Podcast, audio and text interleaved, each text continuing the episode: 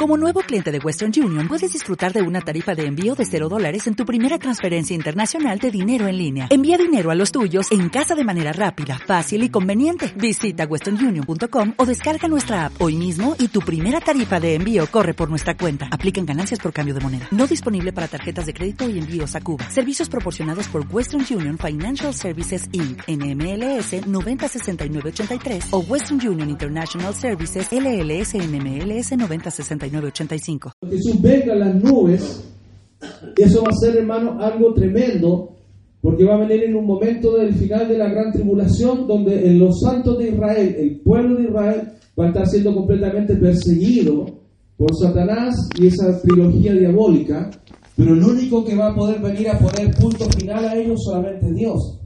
Entonces ahí uno comprende por qué hablo esto, porque uno tiene que entender que el fundamento de un estudio bíblico como el que hemos venido haciendo es para que nosotros podamos, hermano, echar mano de la palabra y que podamos tener también nosotros el filtro para poder separar todo aquello que no tiene que ver con la doctrina.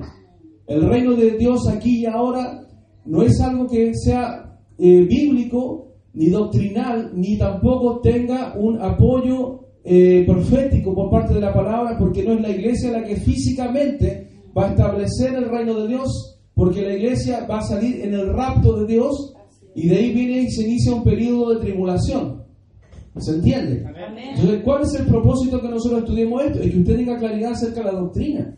Que cualquier persona que le diga, oye hermano, mira, yo sabes qué, yo participo de la misma fe tuya, somos cristianos, somos evangélicos, y, pero nosotros estamos en, en, una nueva revelación apostólica, en una nueva renovación profética, una nueva reforma profética.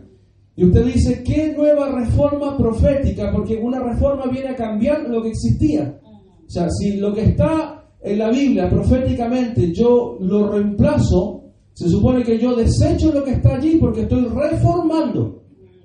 Y hoy día, hermanos, muchos están extraviados por causa de esta reforma apostólica, donde ellos dicen que esta nueva doctrina ha levantado nuevos profetas que vienen a traer la nueva revelación apostólica y profética para la iglesia. Y eso es un grave error, porque todo lo que Dios habló proféticamente, todo lo que Dios está hablando a la iglesia para este tiempo ya está escrito. Ya está escrito. Y esta, y esta profecía que se ve ahí, ¿cierto? Israel, el reloj profético de Dios, es una de las profecías, hermanos, más extraordinarias que nosotros podemos tener porque nos da inmediatamente un contexto del tiempo para que las cosas que esta profecía relata se vayan cumpliendo en el marco del tiempo que Dios establece. O sea, lo otro que uno tiene que comprender, que una profecía tiene un tiempo profético para que se ejecute, para que se cumpla. Si yo muevo proféticamente la, eh, saco la profecía del tiempo que corresponde a la interpretación por la misma palabra, por la misma palabra, porque usted podría decirme, pero pastor, ¿cómo sabe usted que la interpretación que usted le está dando no está equivocada? Porque la interpretación que estamos dando de la profecía, de la palabra profética, no es por causa de mi intelecto ni por causa de lo que a mí me parece, sino que por causa de la misma palabra. La misma palabra nos da el contexto del tiempo para poder nosotros establecer los parámetros y poder situar aquella palabra en el tiempo que se debe ejecutar proféticamente, porque se habla, eso se habla, ¿cierto?, antes de que suceda, y entender cuál es el tiempo en que esto se va a cumplir. Si yo no sitúo correctamente una palabra profética y la pongo en un tiempo inapropiado y la acomodo, obviamente que voy a estar nuevamente cayendo en una falsa doctrina. Yo no sé, por ejemplo, muchos de nosotros, yo siempre lo he dicho, yo no sé hoy día de dónde se toman los testigos de Jehová, por ejemplo, para decir que ellos son los 144 mil de las 12 tribus de Israel. Hoy que hemos estudiado la palabra, hemos estudiado el inicio de las tribus de Israel, hemos visto, ¿cierto?, cómo Dios trató con el reino del norte, el reino del sur, y vemos que hay una genealogía a través de Israel. Y entonces, ¿en qué Biblia, en qué fundamento puede caber de que ellos puedan formar parte de la tribu de Israel? ¿Me entiende? Entonces, ¿por qué? Porque ellos toman parte de, la, de, la, de esta misma eh, profecía y la sacan de contexto. La sacan de contexto y por supuesto que es el, el sacarlo de contexto. E, ellos por supuesto que añaden parte de la doctrina que ellos creen. Entonces tenemos a los testigos de Jehová diciendo que ellos son los 144 mil. Y cuando usted le pregunta a un testigo de Jehová si él o ella es parte de esos 144 mil, porque para ellos se van a salvar si no solo 144 mil. O sea, se van a salvar bien poco. Porque el Señor dice que, y ahí donde tú, uno tiene que ocupar la cabeza y la revelación, por lo cual yo oraba en el principio, porque si Dios dice que Él murió en la cruz, para que todos los que creyésemos en el Señor fuéramos salvos, fuéramos perdonados y pudiéramos ir a vida eterna, no me imagino desde el mensaje desde la salvación hasta ahora, hasta el siglo que, que nos encontramos, sean solamente 144 mil. Porque además esos 144 mil van a ser en el tiempo de la última semana del libro de Daniel. O sea que todos los otros que murieron antes, ninguno de ellos fue salvo. ¿Me entiende? ¿Me está entendiendo? O sea, esto es para que usted comprenda cuán es sagaz es el enemigo para confundir, hermano, la, la mente y la doctrina del Señor. Porque si ellos dicen que son 144 y se van a salvar solamente el Apocalipsis, entonces todos los otros que, como nosotros, que entregamos nuestra vida a Jesucristo, nuestros padres, y todos los aquellos anteriores, todos los antiguos, todos los que predicaron el Evangelio al principio, ellos no se salvan porque no, no forman parte de los 144 mil. ¿Me entiende? Entonces uno por eso tiene que entender que esta, esto que estamos estudiando más allá, hermano, de retener las fechas, de retener toda la información, porque es mucha información, de eso estamos de acuerdo, pero usted tiene que comprender cuál es el, es el propósito profético por el cual Dios dejó esta palabra para que nosotros tengamos el contexto correcto, porque la Biblia no se contradice en nada. Por el contrario, el Antiguo y el Nuevo Testamento tienen todos los argumentos para que usted vea cómo hablábamos el domingo no sé si, ustedes se, acordaban o se dan cuenta de que veíamos, ¿cierto?, al Señor, Él en pie y el, como el sol alumbrándole y la sombra del Señor llegando al Antiguo Testamento porque fue la sombra del Señor proyectada hacia el pasado. no sé si me están entendiendo. ¿Por qué? Porque acuérdense que lo que leímos el domingo decía que en el antiguo pacto tenía la sombra de los bienes venideros. Pero nosotros no teníamos la sombra, sino que tuvimos la revelación de Jesucristo mismo, ¿cierto? Porque nosotros ya tenemos conocimiento de la crucifixión y de la muerte y de la resurrección y del establecimiento de la iglesia. Nosotros estamos desde la cruz hacia adelante y los antiguos estaban desde la cruz mucho más atrás y por eso habla la palabra de eh, como hacia el futuro, viendo la proyección de la sombra de los, de, del del Señor a través de aquellos corderitos que eran sacrificados en reemplazo, ¿cierto?, de aquel cordero inmolado perfecto que se sacrificaría una sola vez, que es Jesucristo.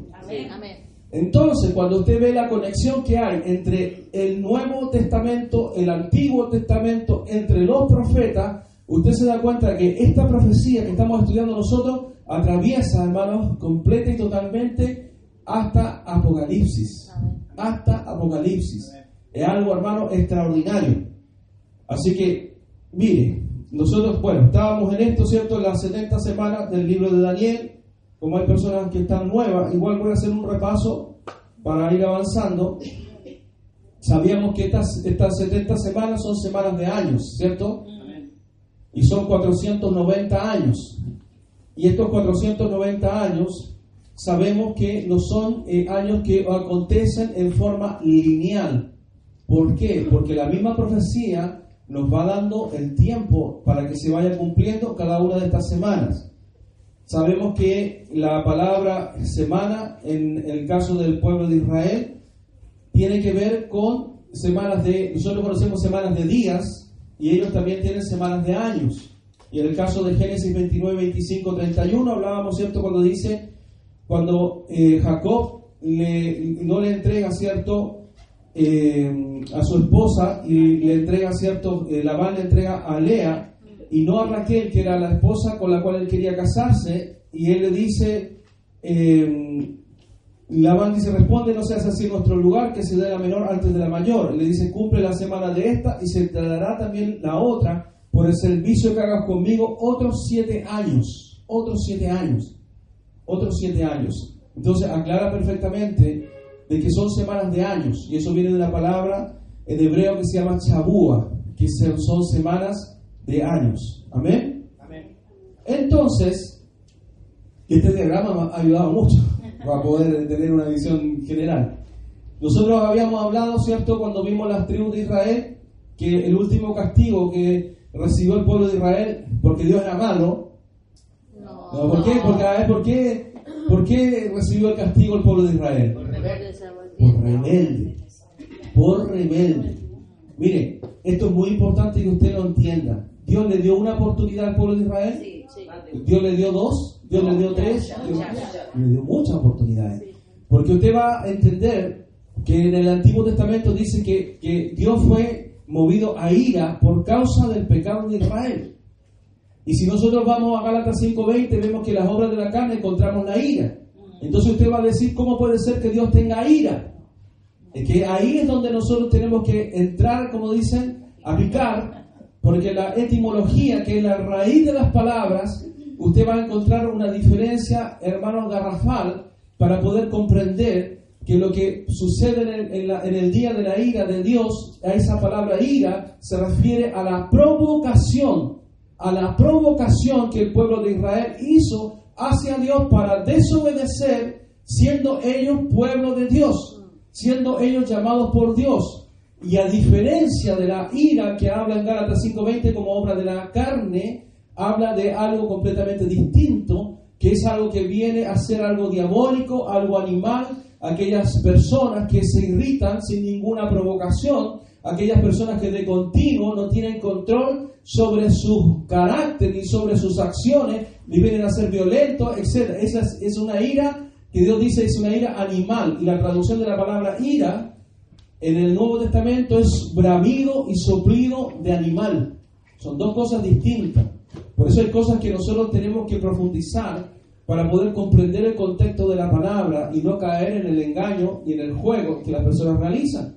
Entonces, por causa de la desobediencia del pueblo de Israel, Dios permitió que viniera, cierto, una cautividad de 70 años, que fue, cierto, profetizado por Jeremías, y entró Israel como reino, Israel, porque ya el reino o sea, cuando dice Israel se refiere, ¿cierto?, a Judá, porque el reino del norte ya había, con los asirios ya había desaparecido. Y es entonces que todo esto comienza cuando termina precisamente los 70 años de la cautividad del pueblo de Dios. Y Daniel, que era un jovencito de 15 años, él sabía perfectamente, cuando ellos fueron llevados prisioneros, de que el tiempo estaba ya por cumplirse de lo que Dios había hablado a través de Jeremías. Ellos primero fueron esclavos de los babilónicos, que en el libro de Daniel capítulo 1 fueron quienes los invadieron, ¿sí? Y después fueron conquistados por los... No, ah, medo -persas, por los medo-persas, y estando en el gobierno de los medo-persas, por eso estoy diciendo el resumen, estando en el gobierno de los medo-persas, se cumplen los 70 años y vimos nosotros el martes del mes pasado que Dios utiliza la vida de Ciro, de un rey pagano que no tenía absolutamente nada que ver con el pueblo de Israel, pero que Dios ya había hablado acerca de él a través del profeta Isaías. Y eso es lo extraordinario. Cuando uno empieza a mirar esto, ve la perfección de Dios. Y el mismo rey Ciro él conoció de lo que Jehová habló de él 300 años a Pepe antes de que Ciro naciera. Imagínense, o sea, Dios le habla a Ciro. Si nosotros tuviéramos que ver todas las citas bíblicas de todo lo que estamos hablando, nos vamos mañana. De verdad. Entonces nosotros vemos cómo Dios habla a, través del profeta para hablar acerca de lo que Dios va a hacer con Ciro, cuando Ciro ni siquiera, hermano, había pensado nacer. Ni siquiera había pensado estar, la mamá de Ciro tampoco había nacido. Y eso es lo que es extraordinario cuando nosotros vemos la palabra profética Y esto también es la revelación de Dios para ahora, ¿para quién? Para nosotros, para la iglesia. Para que nosotros, hermanos, comprendamos cuál es el carácter de Dios. Para que nosotros comprendamos, hermanos, quién es el Dios que está delante de nosotros. Nosotros los evangélicos siempre nos han tildado de ignorantes, de gente mediocre, que tiene problemas emocionales, que tiene problemas almáticos, y como tenemos tantos problemas, nosotros caemos en, el vicio para ellos de la religión. Pero nada más equivocados están, porque ellos conocen la religión, pero no conocen al Dios verdadero. Y en el Dios verdadero, al Dios que nosotros servimos, es un Dios hermano fiel, es un Dios certero, es un Dios hermano que cumple su palabra. Cuando nosotros vemos todo esto, hermano, que ya se ha cumplido, porque esto está escrito, está en la palabra y también está en los hechos históricos que se han venido cumpliendo eh, con el, con el paso de todos los siglos y de todos los años, es entonces que usted tiene que comprender el carácter de Dios. ¿Y qué significa comprender el carácter de Dios? Significa que lo que Dios ha dicho se cumplirá. Amén. Todo lo que Dios habló por los profetas, todo lo que Dios habló, hermano, acerca de la nación de Israel, a nosotros nos tiene que dar un claro indicio que hoy Dios está tratando con su iglesia, porque la nación de Israel está en pausa. Pausa, pero no olvidado, no desechado. Porque Dios dice que Él no lo desechará, que no lo dejará, pero Dios hoy día está con nosotros en el tiempo de la iglesia. Y todo lo que Dios ha dicho acerca de la iglesia, Dios lo cumplirá. ¿Por qué? Porque el carácter de Dios nos muestra por su palabra que Dios es un Dios de verdad, es un Dios de pactos, es un Dios que es fiel a su palabra. Si hay algo, hermano, que está escrito en la palabra y está escrito por Dios, usted no debe tener la menor duda que Dios lo cumplirá. Usted no debe tener la menor duda, hermano, que eso se ejecutará. ¿Cómo se hará? ¿Cómo será? Usted no se preocupe porque Dios lo va a hacer. Aunque hubiera, hermano, toda incredulidad sobre la faz de la tierra, Dios lo hará. Aunque no hubiera un ser vivo sobre la faz de la tierra, Dios lo hará. porque es su palabra. Y si nosotros aprendemos algo de los hechos proféticos, es que todas estas cosas sucedieron cuando era algo imposible y extraordinario que se cumpliesen. De la misma forma, cuando nosotros hablamos de las profecías mesiánicas, las profecías que hablan acerca del nacimiento de Jesús, las profecías que hablan acerca del lugar donde Jesús viviría, las profecías que hablan acerca de los hechos mismos de Jesucristo. Uno dice, ¿cómo el pueblo de Israel viendo todas esas profecías, cómo ellos teniéndolas delante, ellos no vieron con sus ojos de que Jesús era el Mesías? Uno no, no entiende. Porque ellos más que nada, más que nosotros y mejor que nosotros, los fariseos por lo menos, eran estudiosos de la palabra y ellos conocían todas las profecías y que Jesús, hermano, viniera a cumplir cada una de ellas, era para que ellos se agarraran la cabeza dos manos y se pegaran contra la muralla porque tuvieran al Mesías delante. Y como aquel hombre que fue Nicodemo, sabemos en Juan capítulo 3, ¿cierto? Ese hombre que fue de noche, por eso él, él, ¿por qué fue a ver a Jesús? Por, por causa de las señales. ¿Por qué fue a ver a Jesús? Por el cumplimiento de las palabras proféticas mesiánicas que se habían escrito acerca de él y que se estaban cumpliendo en el testimonio de Jesucristo. Los ciegos ven, los cojos saltan, los, los sordos oyen, los muertos son resucitados. Son, esas son señales proféticas. Esas son cosas que ninguna otra persona, es verdad que Elías y Eliseo también resucitaron muertos, pero no lo hicieron como Jesús lo hizo. En el tiempo que Jesús lo hizo, hermano, cuando es como cuando usted ve el fuego artificial, por dar un ejemplo burdo, y al final de los fuegos artificiales se tiran con todo y cuando Jesús viene a la tierra, hermano, y comienza su ministerio, las señales, los prodigios, los milagros y todo lo que acontece en ese corto periodo de tres años y fracción, hermano, fue una bomba de señales, de cumplimientos, hermanos, sobrenaturales y extraordinarios para dar cumplimiento a todo lo que se había escrito de Jesús 700 años antes. Y aún en la misma profecía del libro de Daniel sale mencionado el Mesías. Pero Daniel no entendía acerca de aquel Mesías, porque no le fue revelado al pueblo de Israel, no le fue revelado la misión del Mesías para el establecimiento de la iglesia.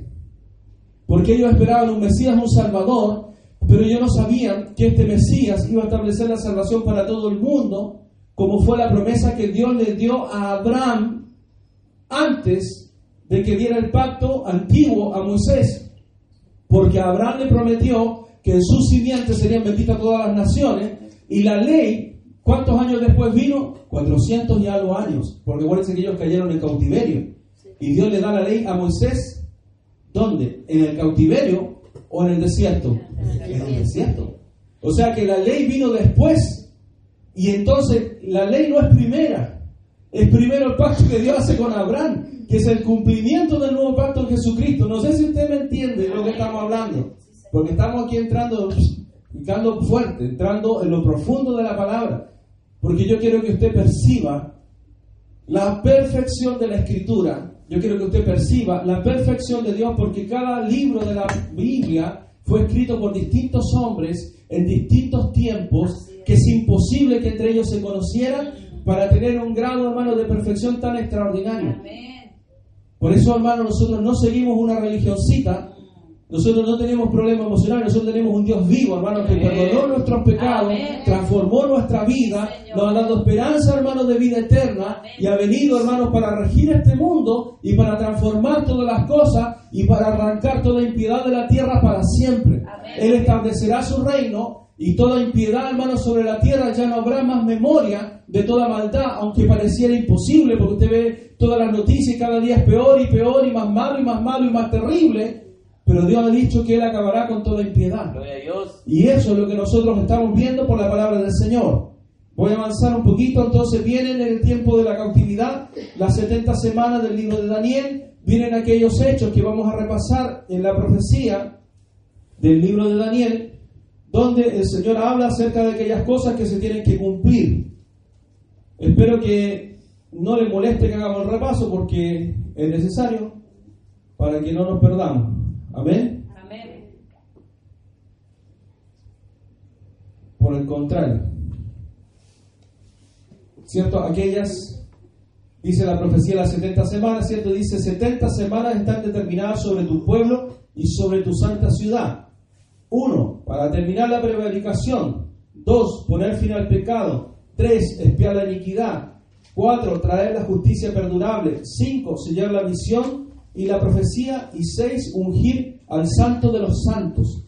Eso, hermano, es imposible. Escúcheme bien, imposible, imposible que alguien, nación, ejército o quien quiera atribuirse humanamente pueda dar cumplimiento a esta parte de esta profecía. Es imposible. Es imposible. Es imposible. Solamente Dios, hermano, podría ejecutar esta parte y bueno, de todo lo que dice de su profecía sobre la tierra. Solamente Dios. Por eso usted tiene que elevar su mirada cuando el diablo, hermano, le está bofeteando, cuando usted está en desánimo, cuando las pruebas le afligen, cuando las cosas naturales, hermano, vienen a ser en contra suya y pasan muchas situaciones, usted no se desanime. Es cierto, podemos llorar y todos hemos llorado, pero lloramos a los pies del Señor. Pero nuestra fe permanece en Cristo. Nuestra, nuestra fe permanece en la palabra del Señor. Porque el Dios, hermano, que tiene el poder para cumplir todo esto, es el mismo Dios, hermano, que envió a su Hijo, que es el mismo bendito Espíritu Santo que mora en nuestros corazones.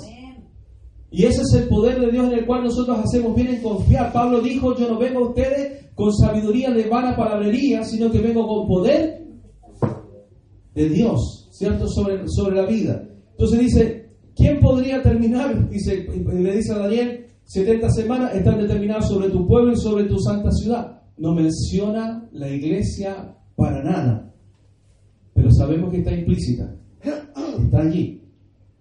Sobre tu pueblo y la santa ciudad. Primeramente, ¿cierto? Dice el Señor, comienza a desglosar este, este, este tiempo. Dice, sabe pues y entiende que desde la salida de la orden para restaurar y edificar a Jerusalén hasta el Mesías príncipe, dice, habrá siete semanas y sesenta y dos semanas. Siete semanas y sesenta y dos semanas. O sea, un total de sesenta y nueve semanas que van a ocurrir en forma completamente lineal. Completamente lineal. Dice, sabe pues y entiende que desde la salida, dice, de la orden para restaurar y edificar a Jerusalén. ¿Por qué restaurar y edificar a Jerusalén?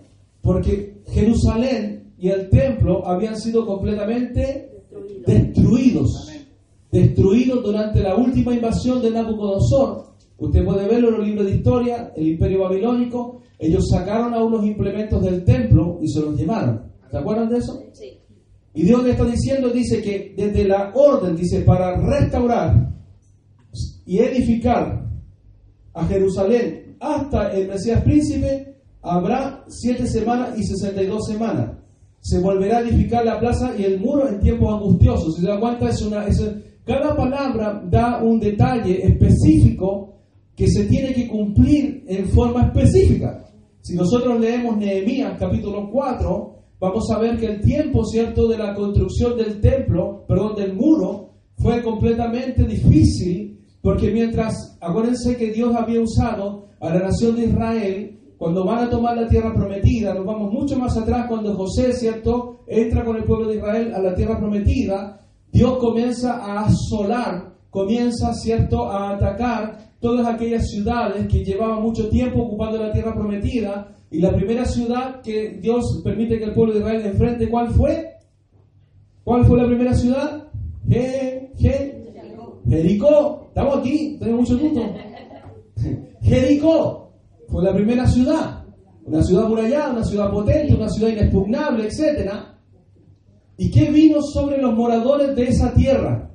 Cuando vieron que las murallas de Jericó cayeron y que aquella ciudad que era imposible que cayera, cayó sobre el ataque de esta nación de Israel. ¿Qué cree usted que provocó en todas las naciones? No tenían WhatsApp, eh. no tenían email, pero las noticias volaban. ¿Qué cree usted que sucedió? Se llenaron de terror, se llenaron de pánico. Ellos se asustaron al extremo, porque ellos dijeron, ¿cómo, cómo Jericó cayó? Es imposible. Y después vemos, ¿cierto?, el, tremendo chaspié que se pega con la ciudad de Jai, cuando desobedecen a Dios, y una ciudad pequeñita, un rey pequeñito, hirió cierto el pueblo de Israel por causa del pecado, por causa de que alguien pecó dentro de el pueblo de Dios. El pecado es complicado, hermano. es complicado, muy complicado, trae mucha muerte y consecuencias. Y ahí también se corrió la voz de que Dios ya no estaba con ellos. Mm. Pero ¿qué es lo que le quedó a aquellos pueblos? ¿Sabe lo que le quedó? El conocimiento de que Israel tenía un Dios poderoso. Amén. Eso fue lo que el pueblo de, a, los vecinos de Israel les quedó claro, les quedó claro como el agua, de que había un Dios que peleaba las peleas y, así como Dios también pelea nuestras batallas. Amén. Ah, eso, eso, eso tenemos que tenerlo claro. Porque Dios pelea nuestras batallas, hermano. Él pelea tu batalla. Él es el Jehová de los ejércitos. Entonces, ¿qué sucede? Sucede que aquellos pueblos que vieron la masacre que Dios había traído para quitarle la, aquella tierra prometida y entregársela al pueblo de Israel para que se establezcan las tribus, ellos temieron al Dios de Israel. Cuando se da esta orden para restaurar y edificar a Jerusalén, ¿usted piensa acaso de que los pueblos que estaban allí, viendo después la caída, porque era, ellos vieron la caída de, de Jerusalén, vieron la caída de Israel, vieron la, caída de Judá, ellos estaban felices. Aquellas naciones que habían sido derrotados por, por José y todo su ejército, esa fue una, esa, la época de José y la conquista de las tribus en la tierra prometida, hermano, fue, por así decirlo, la época de oro del pueblo de Israel. Porque ellos iban a la guerra, tomaban las tierras y Dios se las concedía y, y así, y así, y así, iban tomando tierra hasta donde ya ellos más no quisieron. Pero cuando comienza, hermano, a venir la caída, por eso, hermano, si tú obedeces a Dios, tendrás victoria en el nombre del Señor. Pero cuando tú te apartas de Dios y dejas al Señor, al principio parece que no sucede nada. Al principio parece que todo está igual. Al principio tú dices, bueno, dejé a Dios y la cosa sigue bien para mí. Pero después tú te darás cuenta que toda persona, hermano, que deja al Dios vivo, vendrá destrucción repentina sobre su vida. Porque cuando desobedecemos a Dios salimos de su cerco, salimos de su protección, salimos de estar bajo su autoridad. Y eso fue lo que le sucedió al pueblo de Israel.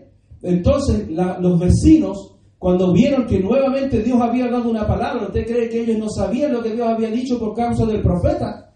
¿Ustedes creen que no se sorprendieron cuando, cuando el mismo rey Ciro, un rey medo-persa que no tiene nada que ver con el pueblo de Israel, le dice que vayan y que comienzan a reunir personas para nuevamente comenzar a levantar la ciudad de Jerusalén, ¿usted cree que estaban muy contentos? Ellos estaban bravísimos, obviamente que también estaban completamente airados por Satanás mismo.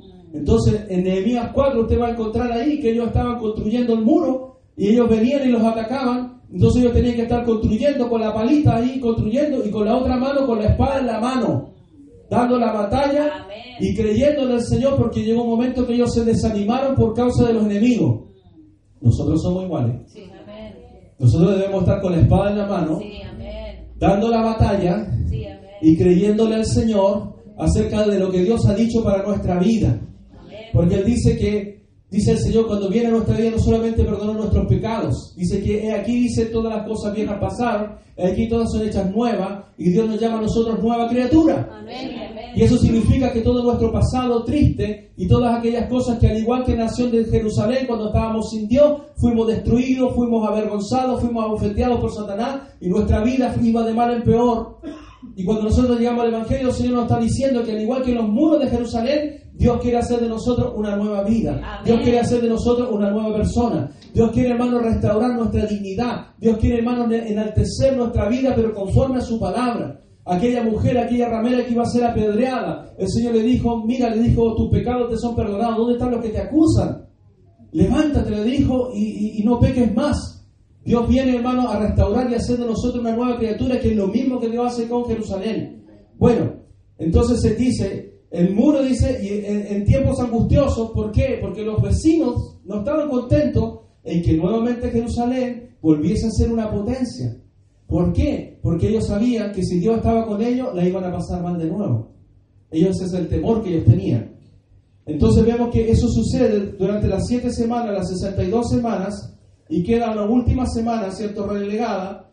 Comienza, ¿cierto?, la restauración de Israel, la restauración de los muros, Comienza, ¿cierto?, esto en tiempos angustiosos y dice después claramente en el versículo siguiente, dice, y después, dice, mire, nótese claramente, dice, y después de las 62 semanas, si yo pudiera aquí mostrarle, no sé si se ve ahí un poquito el cursor, dice después, o sea, no dentro del periodo de las 62 semanas, no antes de las 7 semanas, no en medio de las, sino dice, ¿qué dice? Después, después, o sea, Después de las 62 semanas, dice, y después de las 62 semanas, dice, se quitará la vida al Mesías, se quitará la vida al Mesías, para el computador, va un poquito, mucho material. Aquí estamos, ¿cierto? Se quitará, ¿cierto?, la vida al Mesías, dice, viene la, la venida del Mesías, viene la muerte del Señor, su crucifixión, si se da cuenta, está después está después. Porque yo hice este, este, diagrama tratando de ser lo más fidedigno a lo que la escritura dice para que nosotros tengamos una, una mirada eh, óptica de, las, de la profecía de las 70 semanas. Aquí estamos mirando la misma profecía, pero la estamos visualizando. Y dice, y después de las 62 semanas se quitará la vida al Mesías. Y nosotros sabemos que con la muerte del Señor comienza qué cosa? La iglesia. La iglesia. una carita feliz. Con la muerte del Señor comienza la iglesia. Con la muerte del Señor comienza la iglesia. Amén. Ahí estamos nosotros. Esta es la victoria de Jesús, hermano. Porque la iglesia nos queda mencionada en la profecía, porque esta profecía está dada para el pueblo de Israel, para la nación de Israel. Pero en medio de esto sabemos que con la muerte, dice del Mesías, dice, se quitará la vida del Mesías, dice, mas no por sí. O sea, el Señor, Él entregó su vida. Al Señor no le quitaron la vida. ¿Se entiende la diferencia? o sea, el Señor no es que decía, ay, no tengo nada más que hacer, Pedro, defiéndeme, voy a morir. No, Señor. No, Señor. Jesús puso su vida. Él la puso por amor a nosotros. Él entregó su vida. Porque Él dijo así, yo tengo poder para entregarla y tengo poder para volver a tomarla en lo que Satanás no sabía. Bien, y dice, y el pueblo de un príncipe que ha de venir destruirá la ciudad y el santuario, y su fin será con inundación, y hasta el fin de la guerra durarán las devastaciones. Entonces, lo que acontece es que precisamente en el año 70 después de Cristo, el emperador Tito, emperador romano, él cumple esta profecía Y cuando Jesús está en, el templo, gracias pastor, en Mateo 24, viendo ellos allí aquel extraordinario edificio que era el edificio más monumental del mundo antiguo. El templo que construye Herodes para congraciarse con el pueblo de Israel, con los judíos, es para ese tiempo la construcción más mega extraordinaria para aquel tiempo de la antigüedad. Aquella era una mega, mega, mega, mega construcción y era imposible pensar que aquel templo que fue construido sobre, aquella, sobre el monte donde Abraham iba a sacrificar a su Isaac, era imposible que ese templo, hermano, que se demoraron 46 años en construirlo, quedara como Jesús dijo, y dijo así, ven este templo, dijo, no quedará piedra sobre piedra. Ah, es lo mismo que está diciendo Daniel 9:26 eh, cuando dice, y el pueblo, dice, de un príncipe, el príncipe es este emperador romano, que ha de venir, dice, destruirá la ciudad y el santuario. Y precisamente eso se cumple en el año 70 después de Cristo y se cumple como el mismo Señor le habla a sus discípulos acerca de la destrucción del templo que ocurriría como una señal. Por eso usted tiene que entender lo que yo dije en un principio. Las profecías, tiene, Dios da, va dando, hermano, la cabida para que nosotros podamos exponerla en el tiempo correcto. Para que nosotros no nos movamos. O sea, aquí, si usted se da cuenta, hay muchas fechas. El tiempo de construcción de los muros, el tiempo angustioso, tiempo. Desde cuando se da la orden para edificar. Ah, la orden fue dada en el decreto tanto. En este año fue dado el decreto y en ese año comienza la edificación. Entonces después se cumple perfectamente en el cálculo cierto que hicimos matemático, que se cumple precisamente el nacimiento del Mesías y se cumple también eh, precisamente perdón, la muerte del Mesías. Entonces ahí uno va teniendo y dice, ah, la profecía encaja perfectamente por la misma palabra que nos da el contexto del tiempo. Es entonces que nuevamente caemos en lo mismo cuando, por ejemplo, los testigos de Jehová ellos dicen que ya se cumplió la profecía del libro de Daniel. Ellos dicen así, dice, cesarán las lenguas y la profecía dice, cuando venga lo perfecto. Y ellos dicen, Jesús era perfecto, pero ellos dicen mentirosamente que no era el Hijo de Dios, sino que, es un ángel. Esa es la gran mentira y es la condenación que ellos tendrán. Y Jesús vino, dice, en tal fecha, y ellos lo reconocen, que tienen tremendo estudio de la palabra, entonces vino lo perfecto, entonces ellos no creen ni en las profecías, no creen ni en hablar de lenguas, ni en ninguna manifestación del Espíritu Santo, porque dicen ellos a partir de Jesucristo con la venida a la tierra, todo eso concluye. Se da cuenta del engaño sutil, se da cuenta de la manipulación de la palabra. Cuando Dios dice que a través del Espíritu Santo, Dios dio dones a la iglesia y los dones no fueron para el Antiguo Testamento. Usted ve a los dones para el Antiguo Testamento para alguien, no. Dios dio los dones para el, nacimiento y el establecimiento de la iglesia. Entonces sería bien absurdo el decir de que Jesús nace, vive y muere para que los dones terminen cuando Jesús se retira. Porque los dones, acuérdese que dice claramente la palabra, son para qué? Para la edificación de los santos. Vamos a hacer un repasito de los dones. Para la edificación de los santos. A nadie se edifica a sí mismo. Y los dones solamente pueden venir a través del Espíritu Santo en la vida de las personas. Toda persona que dice, no, si yo, Dios me hablaba mucho antes de mí, no es un espíritu de adivinación. Nunca fue. A veces la persona dice, oh, pero esto me choca, pastor. Pero veamos lo que Dios dice en su palabra. Porque no puede tener la persona la revelación del Espíritu Santo si no ha aceptado a Jesucristo como Señor y Salvador. Porque allí vienen los dones. Y allí, hermanos, se establece aquella, aquel cuerpo de Dios en el cual todos nosotros unidos podemos, cierto, ser ministrados por el cuerpo. Cuando el Señor habla, cierto, por ejemplo, sé que el Señor me dio a mí un don para enseñar, porque yo no tenía idea de nada. El Señor me dio el don y le doy la gloria al Señor porque es su don. No soy yo. No me glorío en mí. Pablo dice, muy sabio Pablo, dice, dice, yo, dice Pablo, dice, yo no me glorío a mí mismo, dice Pablo, sino yo me glorío en Jesucristo. Porque Pablo comprendió perfectamente bien que todo lo que él recibió no era de él, es del Señor los, dones son como una, una ropa, como un vestido que Dios pone, como una, una cosa que, que nos cubre a nosotros. Pero no es algo de nosotros, es del Espíritu Santo. ¿Estamos bien hasta acá? ¿Ve que se, se va aclarando? ¿No es tan difícil? Y dice, y su fin será con inundación y hasta el final de la guerra durarán las devastaciones. Y aquí, cuando acontece esto, sabemos que también ocurre algo extraordinario, ¿cierto? Que se establece la iglesia. Y conjuntamente con la iglesia, el Señor, ¿cierto?, asciende.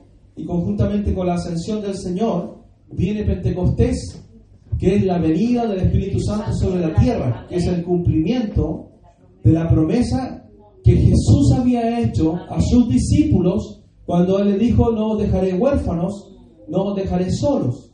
Entonces la pregunta es, ¿qué sucede al término de la semana 62 y qué sucede con el periodo de la iglesia y qué sucede con la última semana? Es que aquí es donde nosotros comprendemos que Dios pone una pausa a este tiempo de estas 70 semanas, porque las 69 semanas estén cumplidas, pero las últimas semanas, recuerde usted, la pregunta es la siguiente, ¿sobre quién fue dada esta profecía? Sobre el pueblo de Israel. Pueblo de Santa, sí, ya, sobre su santa ciudad, sobre el pueblo, o sea, sobre la nación de Israel. Si Dios aún no ha partido con esta última semana, ¿podemos tener certeza de ello? Porque Dios no está. ¿Usted ve las noticias que Dios esté tratando con Israel? No. ¿Usted ve, que, ¿Usted ve cómo Dios trató con Israel en el tiempo antiguo? ¿Sí o no? ¿Vio cómo trató con Israel por la desobediencia, cierto, de Salomón? Sí. Cómo Dios tuvo que dividir las tribus, hacer dos pueblos. Y Dios comienza a tratar a mí, a la hija mayor, a la hija menor, y una relación completamente directa con el pueblo de Israel. La pregunta que yo le hago hoy día, ¿Dios está tratando con Israel? No, no, porque aún Israel está esperando al Mesías. Ellos están esperando al Mesías. Sí. Y en la explanada de las mezquitas, ellos tienen todo preparado para construir el último templo. Pero el templo no existe. Porque ahí están las mezquitas de quién? De los musulmanes. ¿Cómo se construyeron esas mezquitas ahí si esa era, el pueblo de Dios, era la tierra prometida de Dios? En el tiempo, después del año 70 después de Cristo, todos los judíos, hermanos, fueron esparcidos por todo el mundo, porque ellos desaparecieron como nación. Sí, El pueblo de, el pueblo de Israel, mire, la, el- la nación de Israel es algo, hermano, sorprendente, es algo, hermano, sobrenatural. Es increíble, porque una nación, hermano, que es completamente destruida. Una nación que es completamente, hermano, como que nosotros nos agarraran todos los chilenos, nos, nos- nos echaran de Chile y nos desparramaran por todas partes del mundo. Y después nuestra nación de Chilito fuera viniendo a ser ocupada por distintas personas, distintas Naciones. naciones. Y llegan los musulmanes, Los árabes. los árabes. Y ellos, cierto, después en el año 1900 48. 48, pastor, gracias. Si estoy digo, no sé por qué me equivoco, 46. El año 1948, ¿cierto? Es que nuevamente es establecida la nación de Israel en un documento, en un documento legal. ¿Por qué? Porque fue al término de la Segunda Guerra Mundial y después de conocer todos los genocidios y todas las muertes horribles y terribles, los experimentos científicos, toda la perversión y la maldad que hicieron con el pueblo de Israel, entonces todo el mundo dijo no queremos más esto, restáurenlos como nación. Pero lo más increíble es que desde el año 70 hasta 1948 ellos no desaparecen. Por eso usted encuentra judíos chinitos, usted encuentra judíos negritos, encuentra judíos rusos, encuentra judíos polacos, encuentra judíos españoles, encuentra judíos gringos, encuentra judíos argentinos, encuentra judíos en Brasil, chilenos también. ¿Por qué? Porque viene de la genealogía, de la genealogía de que ellos vienen. Ellos tienen muy trazado de qué tribu son cada uno de ellos. ¿Sabía usted?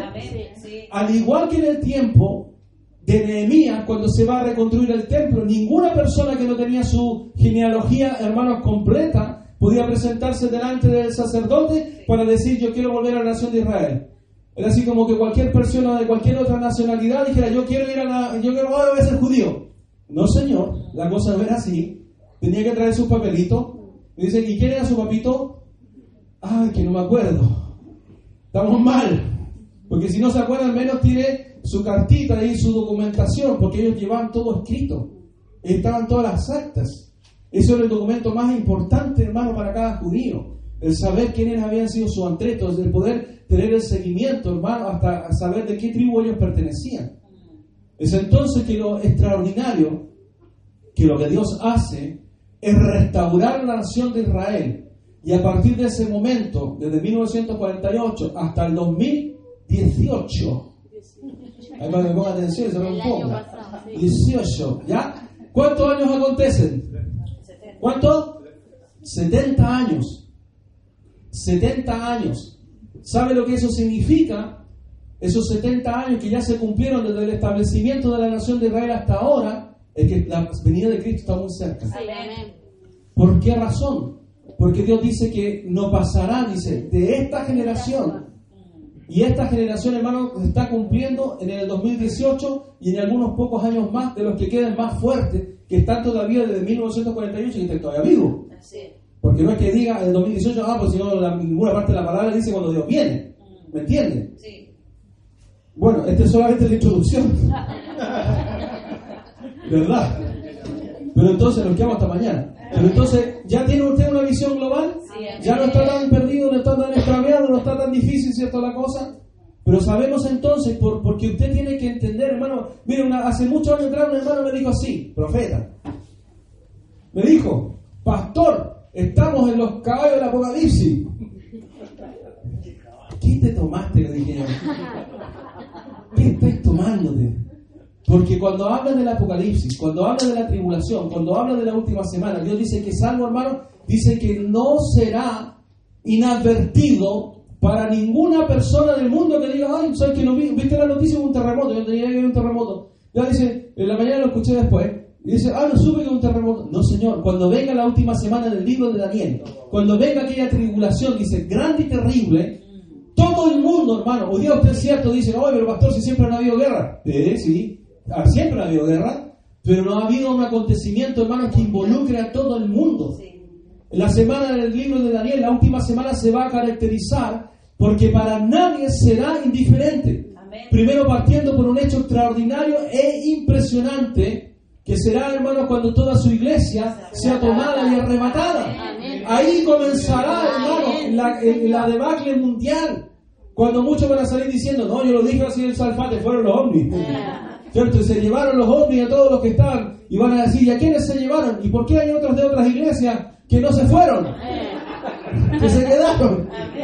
¿Por qué? Ellos decir, no, que se llevaron los conflictivos. A ese pastor Claudio, que era tan cuadrado, que nos da abrazo a torcer y que decía la palabra de Dios se cumple aunque me estén encadenando. A esos porfiados, a esos que traían división. Entonces ellos dicen, nosotros somos los que traemos división. Porque, ¿Por qué? Porque hoy hay un pensamiento de aceptarlo todo. Ustedes son del otro lado, vengan para acá. Ustedes piensan diferente, vengan para acá. No sé si usted vio la nación, o sea, vio la noticia al Papa hablando no sé con qué líder de una nación eh, como de, del África, pero era una persona que tenía una cierta autoridad y ahí estaba el Papa.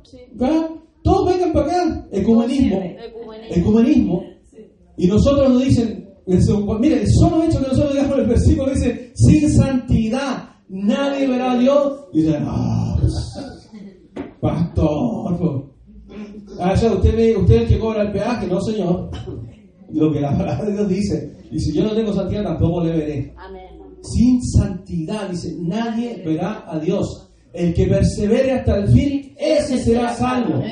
El mensaje en Apocalipsis de la iglesia habla claramente, dice que, que, que perseveremos para que nuestro nombre no sea borrado del libro de la vida. Ahí no, ahí no va a estar el pastor borrando ahí en la oficina. "Ay, este hermano", no, señor, no. Ahí no hay intervención humana. Ahí es Dios, hermano, que ve nuestras vidas. Amén. Aquí no tiene que ver con decir, oye, no, Señor, si yo vengo a contar de la iglesia Pastor Claudio, me me dijeron que iba a tener un trato VIP.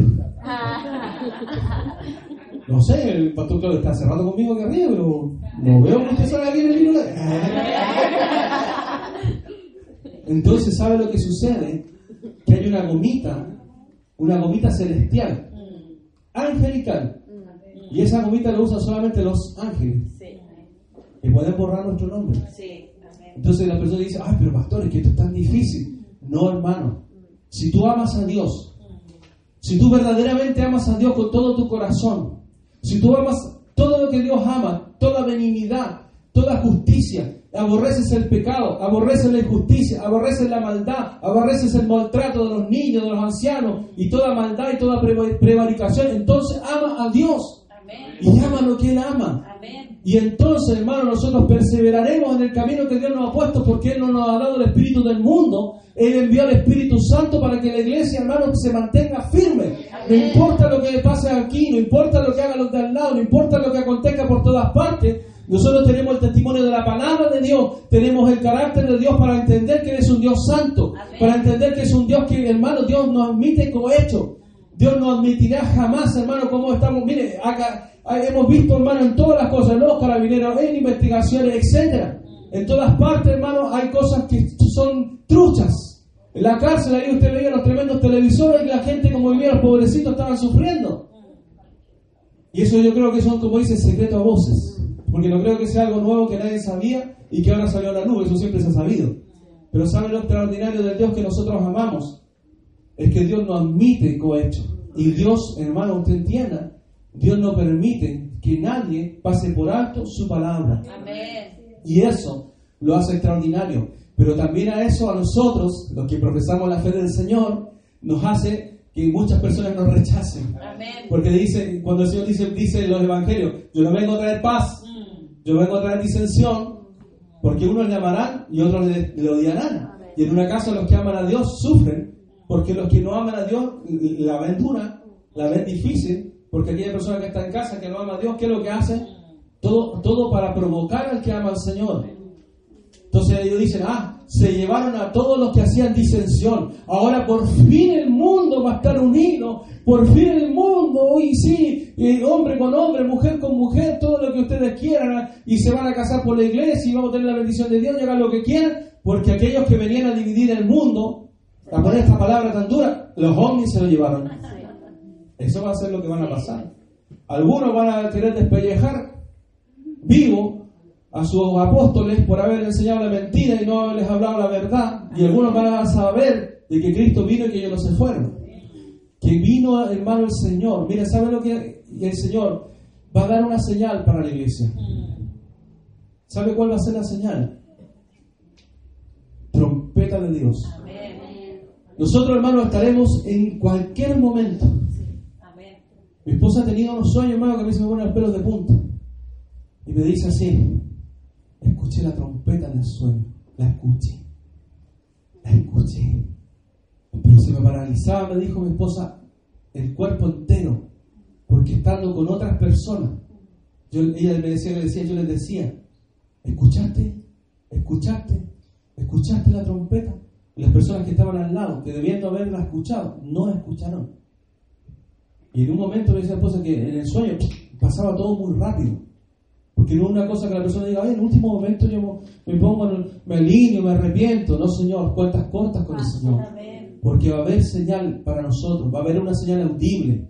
Pero ¿quiénes la escucharemos, hermano? Aquellos que hemos puesto nuestra vida para seguir a nuestro Señor. Aquellos que nos hemos arrepentido, aquellos que hemos comprendido, hermanos, ¿quién, quién es el Dios que tenemos delante? para dejar toda prevaricación, toda maldad, toda mentira, toda cosa contraria, todo lo que ofende a Dios. Hermano, yo digo, pastor, usted es perfecto, yo no lo soy perfecto, pero me esfuerzo por alcanzar la perfección. ¿De qué forma usted se esfuerza, pastor? No dando cabida voluntariamente a lo incorrecto. Ah, se puede, por supuesto, si Dios me dio una voluntad y me dio un corazoncito para amarle a Él y para cuando el Espíritu Santo, ¿cierto?, redarguye nuestra vida y nos corrige porque hicimos algo incorrecto, nos arrepentimos. Amén. Es entonces que vendrá, hermano, aquel momento extraordinario en el que el Señor mismo, con trompeta de Dios, Él, hermanos, aparecerá y Él mismo, el Señor, mire, todo esto es lo que hemos visto. El Señor mismo aparecerá en los cielos y podremos nosotros estar con el Señor para siempre. Pero ¿qué es lo que se iniciará aquí abajo? Se iniciará la pausa de la última semana, de la última semana, hermanos, terrible, que será, hermanos, el inicio de la gran tribulación. Bueno, es entonces, no voy a hacer el, el cálculo matemático de nuevo, pero en algún momento lo puedo volver a ver para aquellos que quieran ver, porque tenemos que ver muchos versículos para poder comprender que bueno, aquí hay un esbozo, no lo voy a explicar espe- para no variarlo con esto, pero donde dice, eh, desde dice del año 444 del rey Artajerjes, que dice que es de la orden para, cuando se da la orden para establecer Jerusalén, este es el ajuste del calendario, aquí está.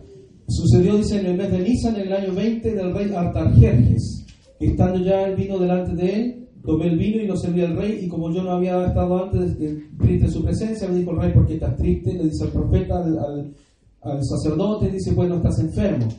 Y entonces ahí se establece una conversación, y ahí se da, hermanos, la orden. La orden que es, es ¿sabe por qué es una orden?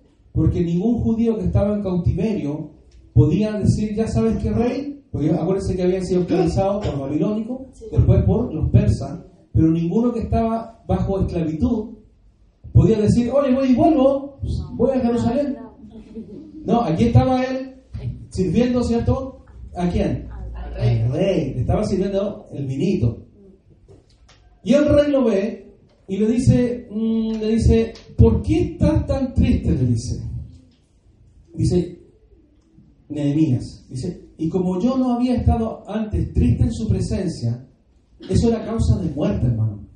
El que estaba sirviéndole al rey la comida con cara de triste estaba muerto.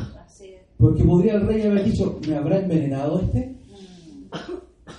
Sí, pues señor, el que estaba sirviendo al rey, ¿sabe tiene que estar?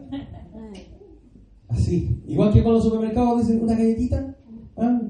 Un- una cosita para probar, en las promotoras, ¿cierto? ¿Cómo están? Sacan una cosita, no, están, no dicen, saquen, saquen cuestión, pues no le dicen así, pues, ¿cierto? Están así, amablemente ofreciéndole, ¿cierto? Bueno, él, él- Nehemías tenía que estar feliz. Y Nehemías estaba así, sirviendo el vino al rey.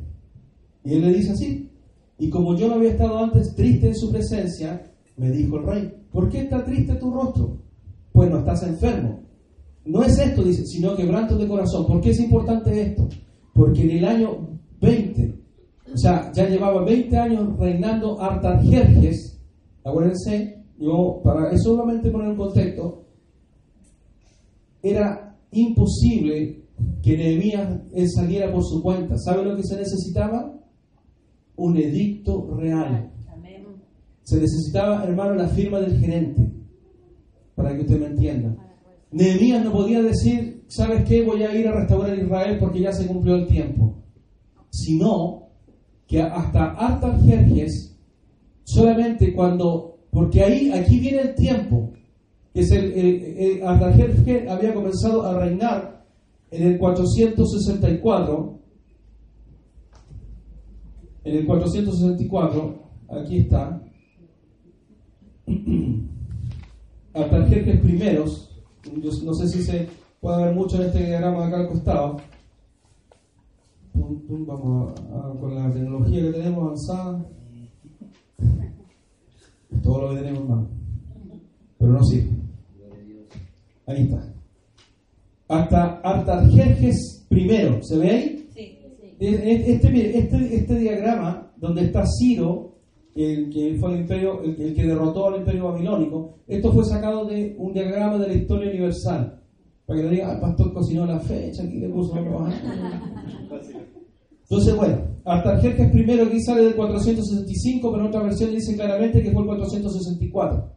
Y 464 menos 20 años son 444 años. O sea, desde que se dio el edicto, porque Dios despierta a Ciro muchos años antes, pero el edicto fue dado a través de Artajerjes. Por eso dice que desde cuando leímos en delante, desde cuando se dio la orden. ¿Qué orden? La orden real. Porque ningún prisionero podría haberle dicho al rey, ¿sabes qué rey? Me voy a, restaurar Israel. Se me- dio la gana. Y me voy a hallar madera, voy a hallar unos clavitos, voy a hallar unos maestros, ah, unos que sean buenos para el martilleo aquí, para que me ayuden a restaurar. Le cortan la cabeza en dos tiempos y lo martillan con el mismo martillo, lo dejan martillado y donde estaba parado.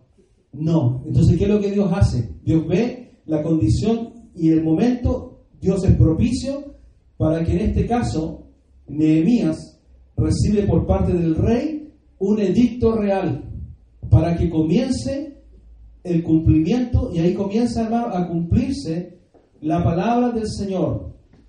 Entonces, este diagramilla que no vamos a entrar en, en todos los detalles porque el, el- el tema es que los judíos tienen el calendario lunar. y nosotros tenemos calendario Solar. son dos distintos calendarios, Sí. entonces hay que hacer un ajuste de días.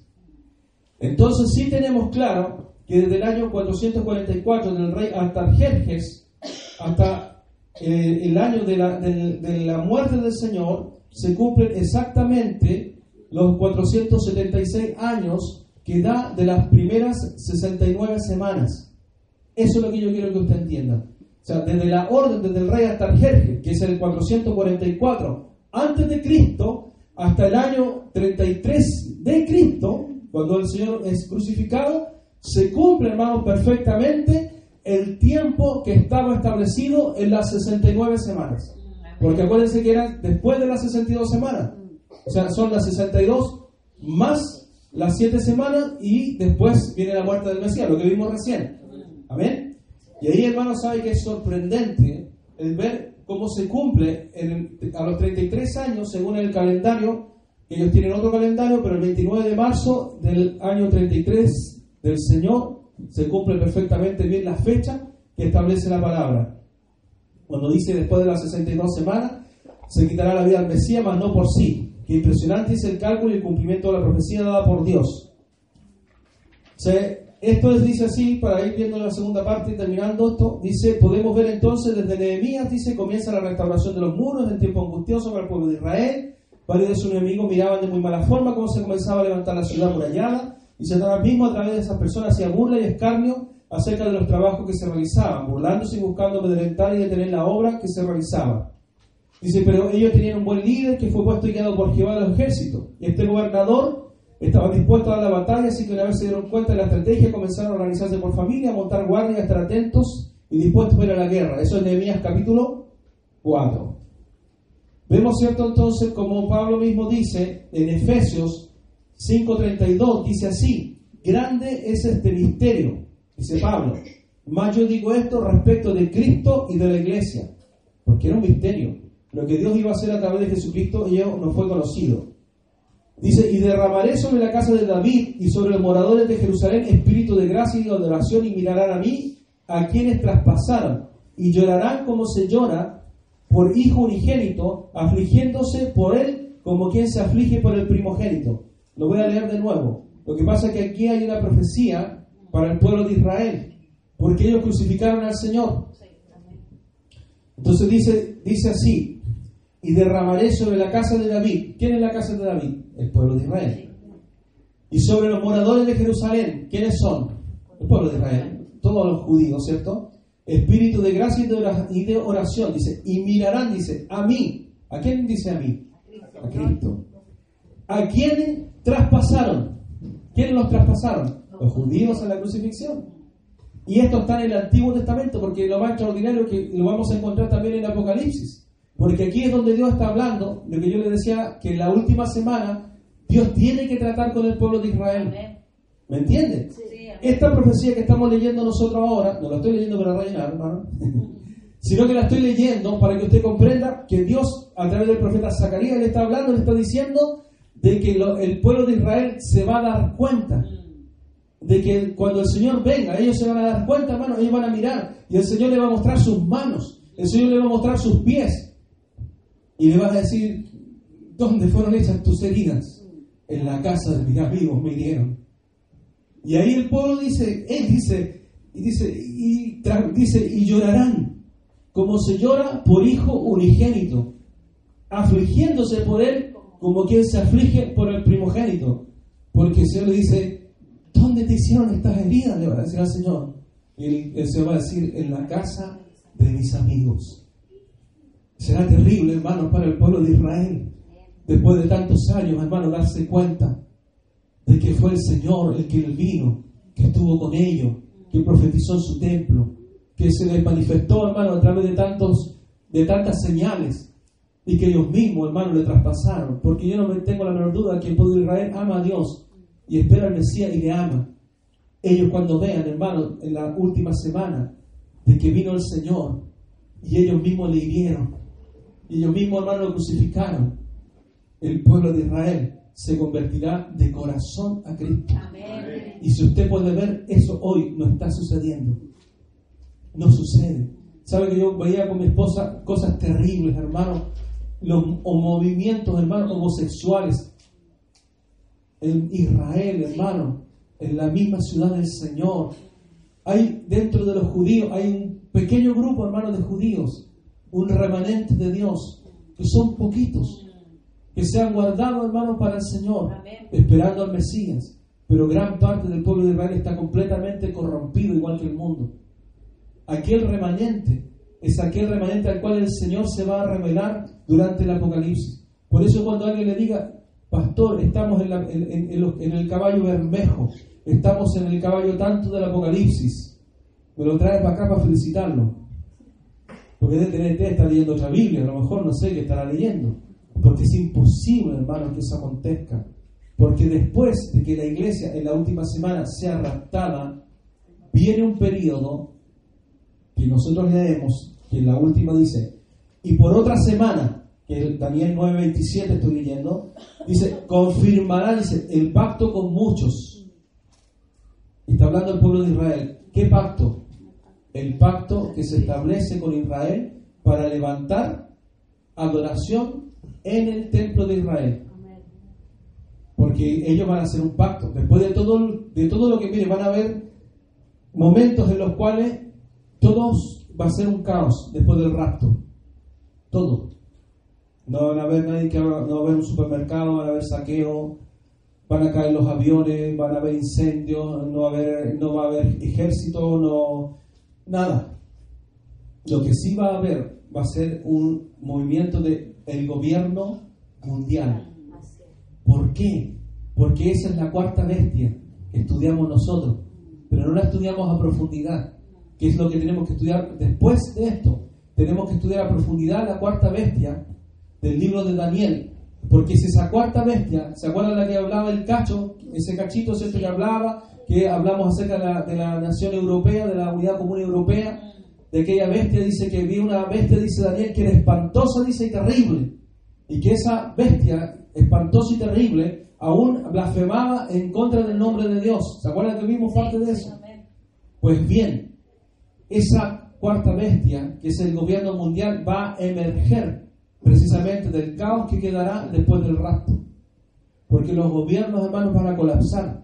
Las personas, hermanos, no encontrarán respuesta. La gente, hermanos, se amontonarán en contra de los gobiernos para que tengan una respuesta por su familia y habrá un caos, hermano, entero y absoluto. Pero este gobierno mundial ya está preparado. Ellos ya están instruidos. Ellos solamente están esperando que acontezca lo que debe suceder. Es increíble. Tienen más fe que la iglesia. Mm. Porque ellos están esperando solamente que comience esta semana porque ellos saben que ahí comienza el gobierno que ellos están esperando. Un gobierno que es el último imperio. El último imperio mundial. Porque todos los gobiernos que vimos antes, babilónico, medo-persa, griego y romano, se caracterizan por una sola cosa extraordinaria, que fueron gobiernos mundiales. Hoy nosotros no tenemos un gobierno mundial. Hay superpotencias mundiales. Hay Estados Unidos ahí quitándole los Huawei, ¿cierto? A los chinos para ver si le tranca un poco ah, el crecimiento económico, porque el tema es eso. Si es eso, ellos están asustados. Están asustadísimos. Estados Unidos está asustado. Pero no hay un gobierno mundial. No. Hay una moneda mundial. No hay una economía única. Pero cuando venga el rapto, habrá una economía única. Porque emergerá, hermano, este gobierno para, entre comillas, tomar el caos de lo que quedará.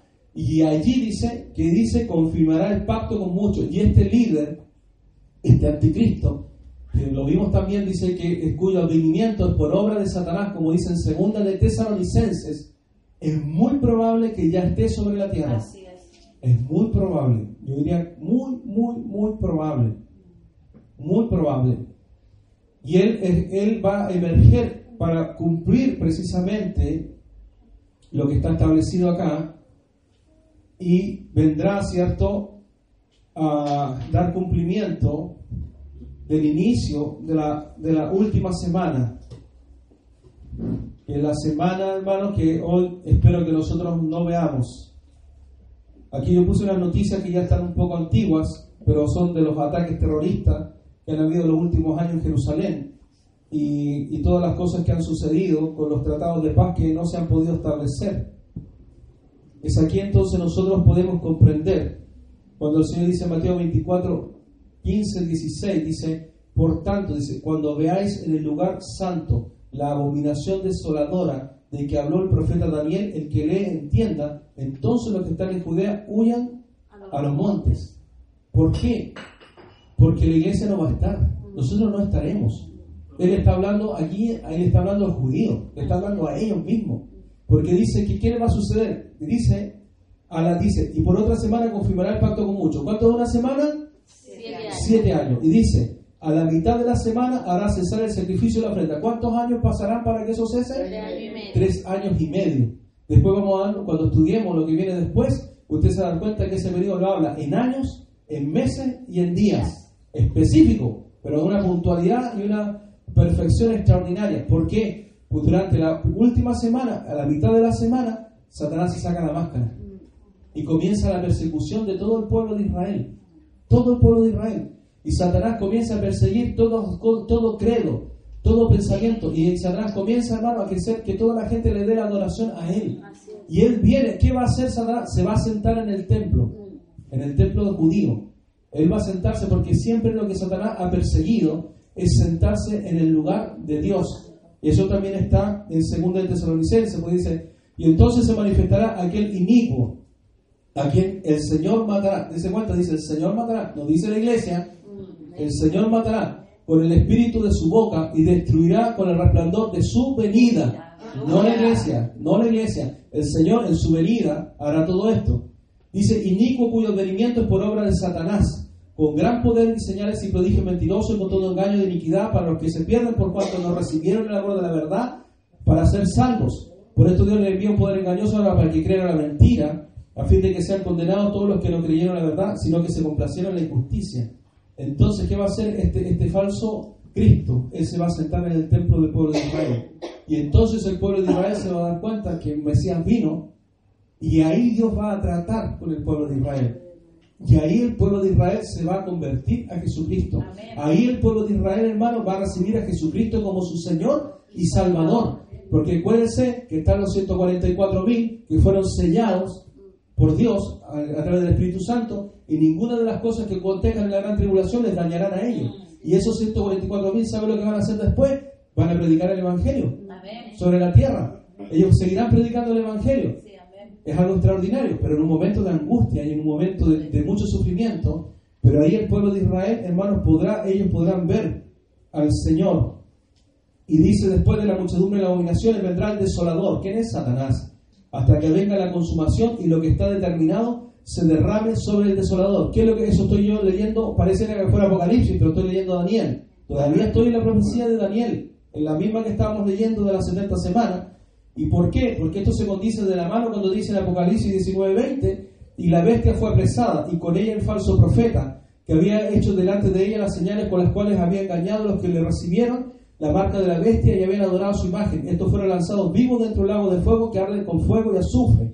Y aquí es donde dice, y después con la muchedumbre de las abominaciones vendrá el desolador hasta que venga la consumación y lo que esté determinado se derrame sobre el desolador. O sea, ya Satanás tiene determinado, hermano, su cumplimiento de esta palabra. Acuérdense lo que vimos. Todo lo que está escrito se cumplirá. Amén. O sea, Satanás va a tener un tiempo para ejercer esta última semana que, que Dios lo permitió, que esto fuera hecho así, por Dios soberano por lo que él hace. Amén. Y en Apocalipsis 20 días dice, y el diablo que los engañaba fue lanzado en el lago de fuego y azufre, donde estaba la bestia y el falso profeta, y serán atormentados día y noche por los siglos de los siglos. O sea, significa que la bestia y el falso profeta ya habían estado inaugurando el lago de fuego, que no es el Hades, esto está fuera de la tierra, Sí. y Satanás va a ser echado ahí, donde allí se cumplirá lo que está escrito en lo que es la última semana del libro de Daniel. ¿Qué le parece? Y si nosotros vemos esto gráficamente, está la pausa. Eso es lo que habíamos hablado acerca de los puntos. Y está esto. Cuando se quita la pausa, abajo con letras grandes, ¿cierto? Dice se quita la pausa y está lo que yo le hablaba recién, lo que hemos hablado de la última semana. Inicio del pacto. Aquí está el rapto de la iglesia y a la mitad, a los tres años y medio, cesa el sacrificio de la ofrenda dentro del templo y comienza, ¿cierto?, la abominación dada por Satanás durante un periodo, hermano, que será terrible. Y esto, hermano, usted entienda, la palabra profética no puede ser, hermano, cambiada. No ha acontecido, ninguno de estos hechos, hermano, ha acontecido. Ninguno de los hechos que habla Apocalipsis del 4 en adelante, cuando habla acerca del Cordero y de los sellos, y de, y de todo, eh, cuando se abren los sellos, nada de eso ha acontecido. Si eso aconteciera, hermano, nosotros primero no estaríamos acá. Segundo, sería algo tan, tan, hermano, tan potente que todo el mundo, hermano, sería avasallado, hermanos, por ello, porque Dios habla de que es una gran tribulación que abarcará todo el mundo. O sea, nunca, hermano, usted por la palabra puede decir, no, estamos en tal semana, del, no, estamos en la última semana. No, Señor, nosotros estamos en la pausa, estamos en la gracia, estamos esperando el cumplimiento de todo esto. ¿Por qué? Porque la iglesia, nosotros estamos aquí esperando esto. Estamos, cierto, acá lo que vimos delante, la venida del Mesías, la muerte del Señor, el establecimiento de la iglesia, el Señor asciende, en Pentecostés viene, ¿cierto?, el Espíritu Santo y en este periodo de tiempo de aquí al que estamos nosotros, viene Jesús en las nubes a buscar su iglesia. Y acontece lo que está aquí, que es el rapto.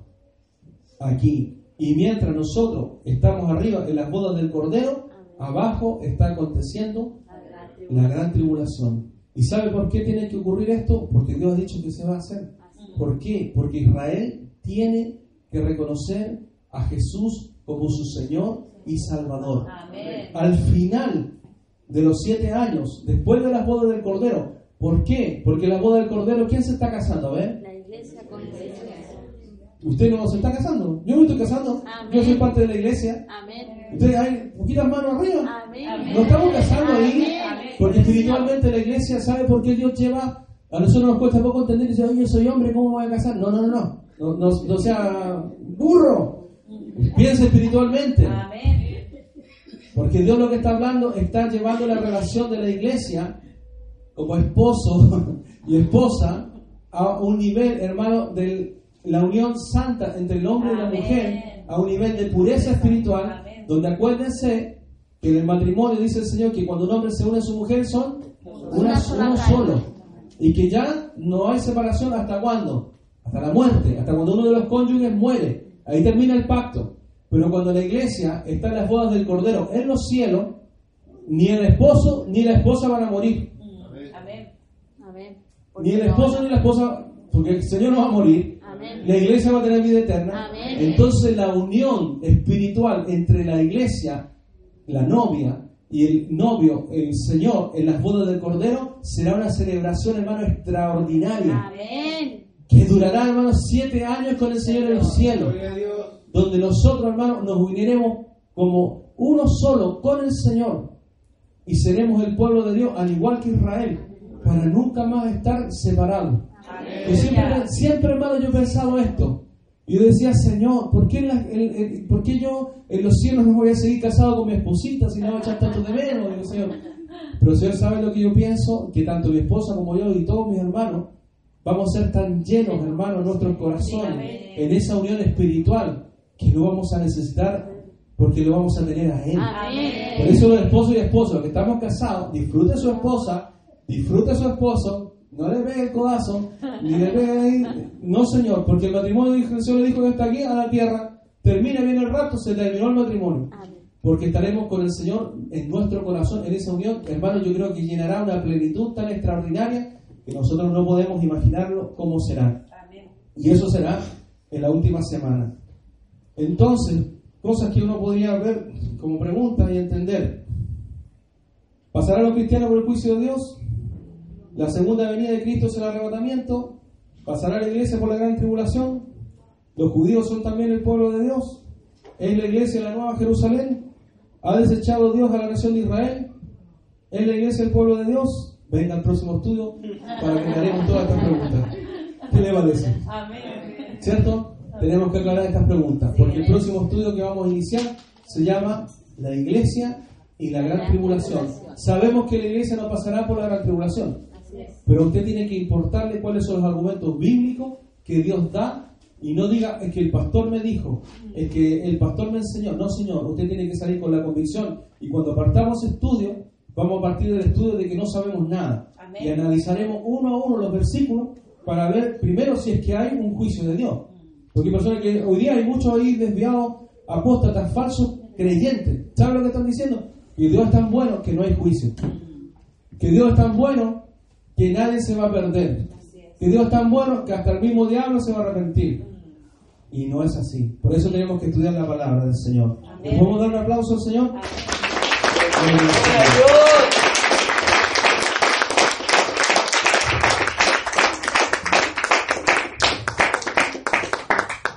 Vamos a orar al Señor para ser despedido. Para poder comprender lo que el Señor ha puesto para nosotros. Bueno, aquí hay una cosita que quiera decir. Rapto diferente de segunda venida. ¿Lo vemos cortito? El rapto es secreto. La segunda venida, todo bajo la El rapto es repentino. La segunda venida es esperado porque tiene un periodo de tiempo acotado. El rapto es antes. La segunda venida es después de la gran tribulación. El rapto, boda del Cordero, segunda venida, o sea, perdón, y en la tierra, la segunda venida, después del juicio de Dios.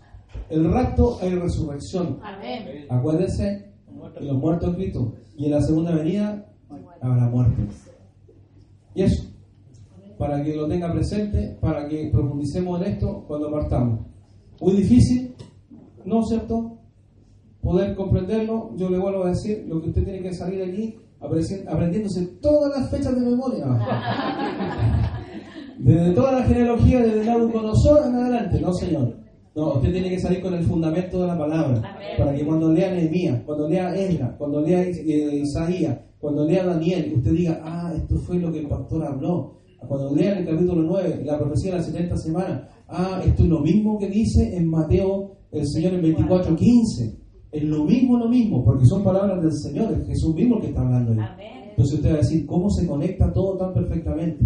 y eso es lo que el Señor quiere para que nosotros seamos edificados por la palabra del Señor, seamos fundamentados. Entonces Pablo dice, cuando venga cualquier viento de doctrina, hay unos hermanitos que parece que viene, viene el viento así, igual que las hojitas se empiezan a levantar, y se van para el lado. Pero que no sea aquí nadie que estemos bien fundamentados para que ningún viento nos mueva, sino que estemos firmes en la doctrina del Señor. Y si escuchamos a un hermanito que anda hablando en pingüiné, usted viene y dice, mire hermano, la palabra de Dios dice, con amor usted lo corrige. Y cuando le hable de la nueva revelación apostólica, usted dígale, no hay nueva revelación apostólica, porque ya Dios habló. Pedro dijo así, tenemos la palabra profética más segura, en la que hacemos bien en confiar no habrán nuevas palabras proféticas, porque ¿cómo vamos a desechar la palabra del Señor, la Biblia? Cielo y tierra pasarán, más mi palabra no pasará, hermano. Entonces cuando dicen, ah, la nueva revelación, no, no, no hay nueva revelación apostólica. Dios está sobre su palabra, Él está sobre lo que se tiene que cumplir. Y nosotros estamos, hermanos, para alumbrar el camino de aquellos que se han turbado. Amén. Oramos al Señor. Bendito Rey de la Gloria. Bendito Dios poderoso. Señor, a usted le doy toda gloria, toda honra. Padre, por los siglos de los siglos, Señor. Yo le pido, Padre, que usted, Señor, nos mantenga firme en este tiempo que no ha sido fácil, Señor, para esperar, Señor, el advenimiento, Señor, de sus promesas, para esperar, Señor, el cumplimiento, Señor, sobre su iglesia. Señor, no sabemos cuántos años aún, Señor, pero sabemos que estamos a las puertas, Señor, de que todo esto, Señor, ya sea, Padre, algo cumplido. Y nosotros, Señor, queremos, Padre, ser parte de aquella iglesia, aquel remanente que está en todo el mundo, aquel remanente ferviente, aquel remanente, Señor, que le ama, aquel remanente, Señor, Padre, que podrá entrar allí en la gloria de las bodas del Cordero, aquel remanente, Señor, que alcanzará, Señor, la vida eterna, aquel remanente, Señor, Padre, que será transformado en los cielos, porque creo, Señor, con toda mi fe, todo mi corazón en su palabra, y así como usted ha cumplido, Señor, proféticamente cada una de las cosas que han escrito, Señor, usted cumplirá lo que aún, Señor, está por suceder, porque su palabra, Señor, aún y siempre estará viva y nosotros estamos siendo hoy día personas que estamos viviendo proféticamente su palabra. Somos como Daniel, él escuchó la palabra y la vivió, mas nosotros ahora somos como él, porque hemos escuchado la palabra y la viviremos. Daniel escuchó la palabra y vino, Señor, se cumplió cuando usted restauró Israel. Nosotros escuchamos la palabra y vendrá el tiempo que su iglesia será arrebatada y nosotros seremos no solamente quienes escuchamos, sino que seremos quienes participaremos del cumplimiento profético y bíblico de lo que está delante de su iglesia. Por eso, Padre, afirme nuestros corazones, Señor, para que no nos desviemos, para que no se enfríe nuestro amor por usted, para que no nos apartemos, Señor, a falsas doctrinas, para que nosotros, Señor, estemos medidos por su palabra y la amemos, Señor, con todo nuestro corazón.